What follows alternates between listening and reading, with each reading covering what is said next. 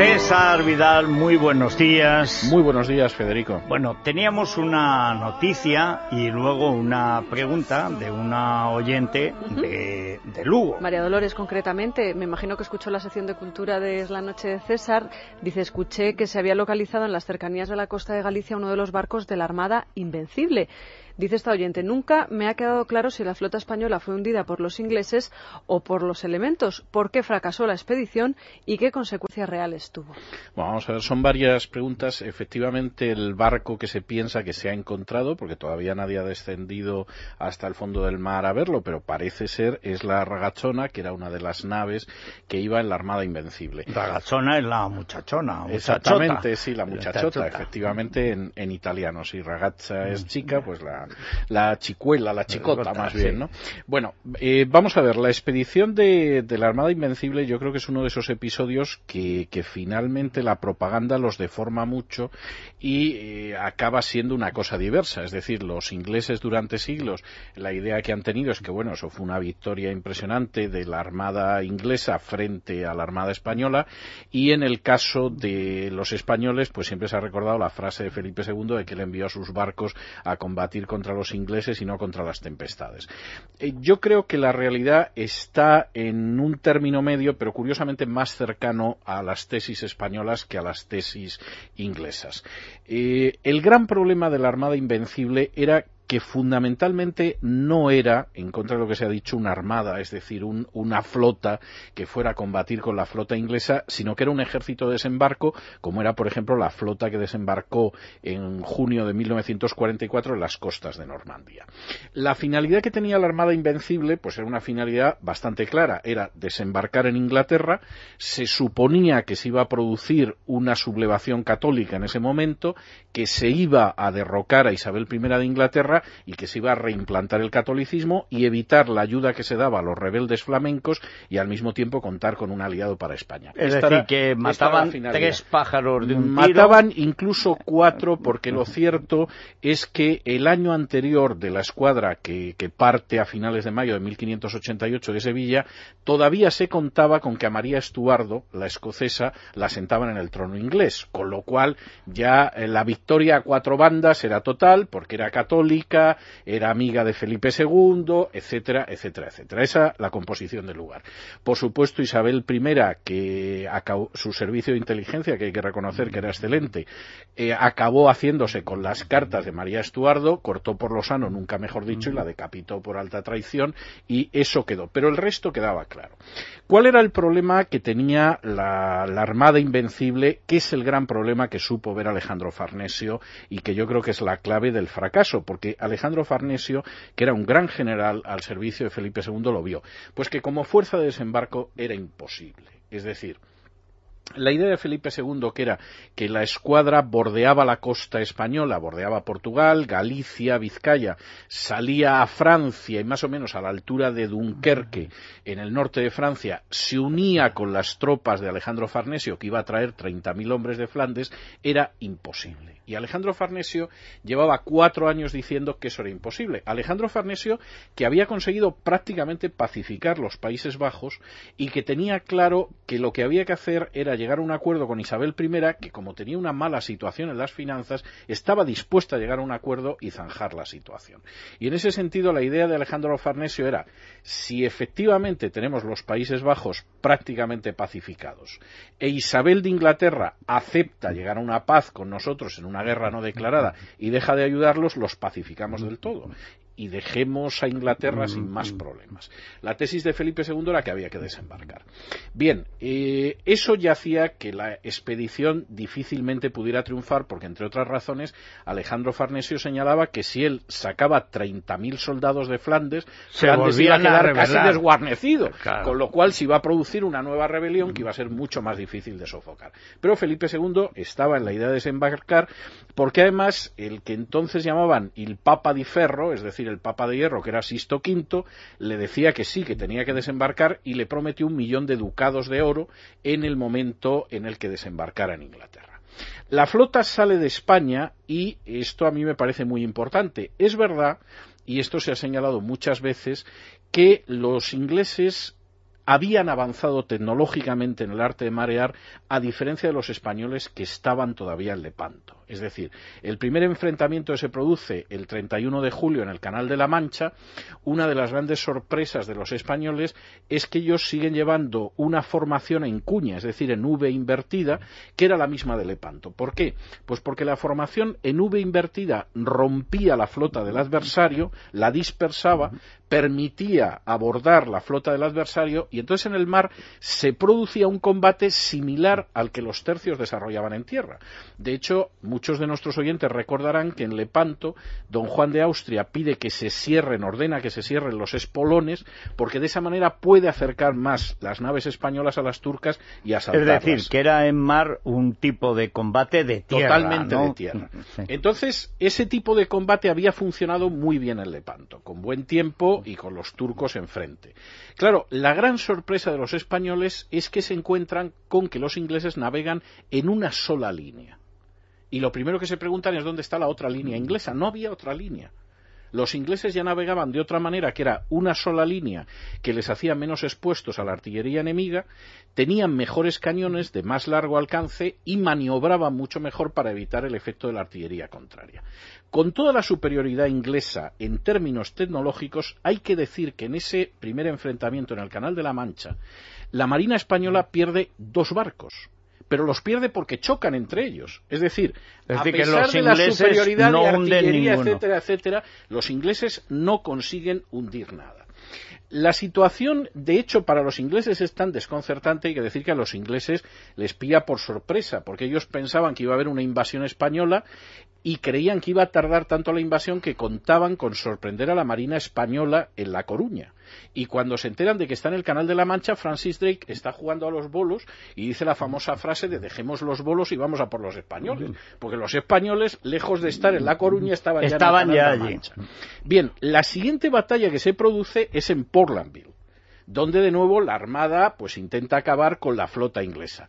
La Armada pierde un barco, en el enfrentamiento de Portlandville, que hombre, hay que reconocer que para una armada que tenía 160 barcos, barco arriba, barco abajo, no es una gran pérdida.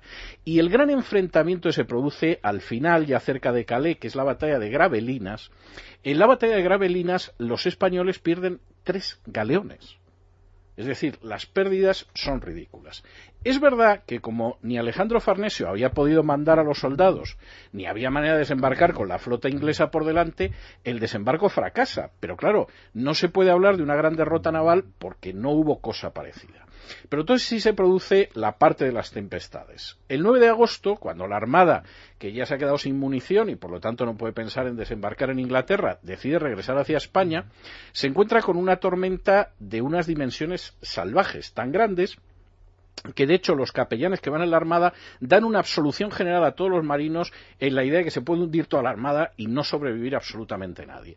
Y como es imposible remontar desde el norte de Francia hasta España, se decide ir en dirección a Escocia, hacia las Islas Shetland, rodear Escocia e Irlanda y bajar hacia España con una idea que no es tan disparatada, porque la idea era el rey de Escocia, que es católico, Jacobo nos apoya, y los irlandeses, que son católicos, nos van a apoyar. Bueno, el rey de Escocia no apoyó en absoluto a los españoles.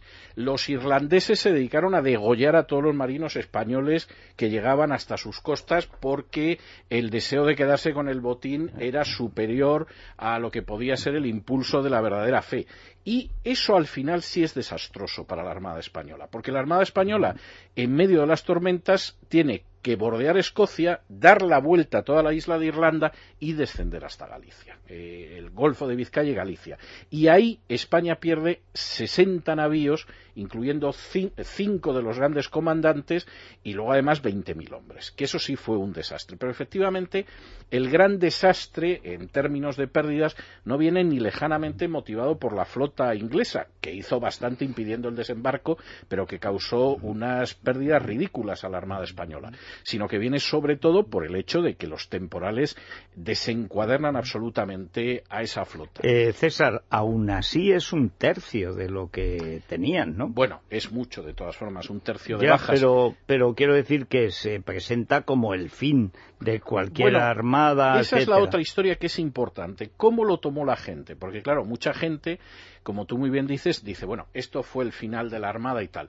No, no es cierto. Es decir, primero, la mayor parte de la gente no se creyó las informaciones inglesas que hablaban de una victoria sobre los españoles.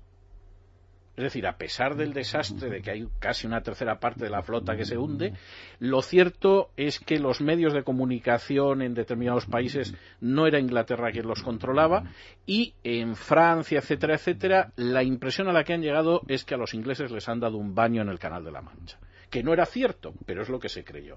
Y de hecho, todavía en los años siguientes, Felipe II lanzó otras dos expediciones contra Inglaterra. También fracasaron, fueron más pequeñas, una de ellas fue sobre Irlanda, etcétera, etcétera. Pero eso demuestra, primero, que ni la flota había quedado destruida, ni el prestigio de España quedó tan dañado, ni cosa ni, ni Felipe II había aprendido la lección. Ni Felipe II había aprendido la lección. Por citar un ejemplo, es decir, esto es como decir que cuando se voló el cuartel de los marines en Líbano y murieron una serie de marines y al final optaron por retirarse, Estados Unidos se tambaleó. Pues no, no se tambaleó.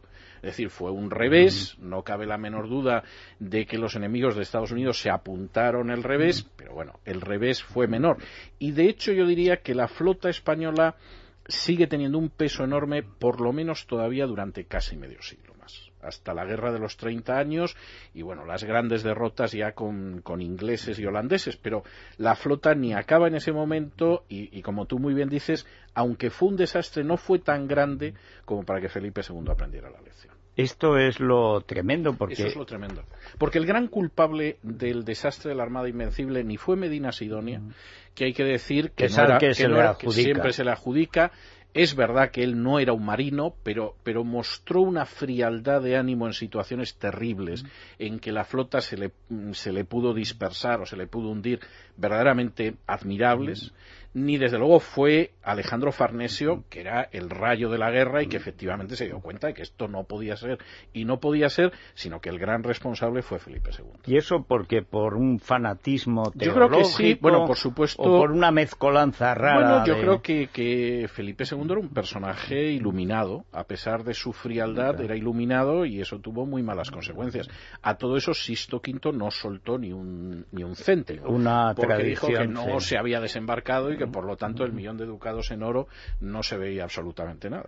Bueno, en, Lepanto, anda, anda, que si esperan al Papa para luchar contra la sublime puerta, imagínate. Incluso los venecianos tampoco se hubieran movido. No, no, pero si ahí no se quería mover nadie, al final la mano de obra la tenían que poner los, españoles. los españoles. Sí, sí, y aquí también. Ay, señor. Escuchamos música, si queréis. Sí, Por sí, supuesto, además es una pieza muy bonita en honor de Felipe II.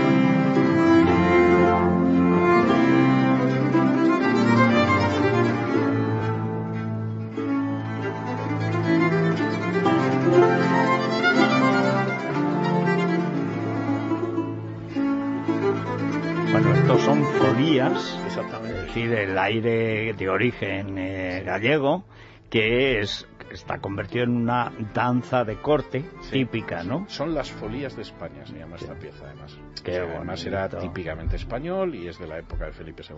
Es muy bonito, la, la, música es muy bonita.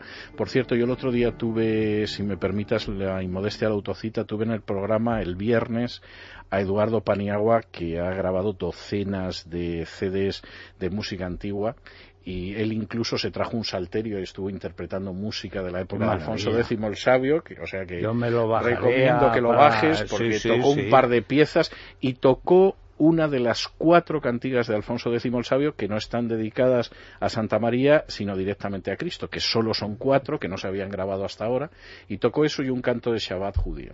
Oye, pues sí, sí, sí, vamos, lo veré y lo oiré. Bueno, muchas gracias, eh, César. Una pausa y vamos a hablar de la enfermedad que se ha llevado al famosísimo actor eh, Pepe Sancho, el cáncer de laringe, y luego hasta qué punto puede ser una sorpresa esta enfermedad, hasta qué punto cabe cuidarla y hasta qué punto es posible, si es posible, curarla. Quiere decir que para todos los que viven hablando, cantando, etcétera, claro, cáncer de laringe es que se te aparece el diablo. En cualquier caso, porque incluso salvando la vida pierdes la voz. Pero que nos cuente el doctor en qué consiste.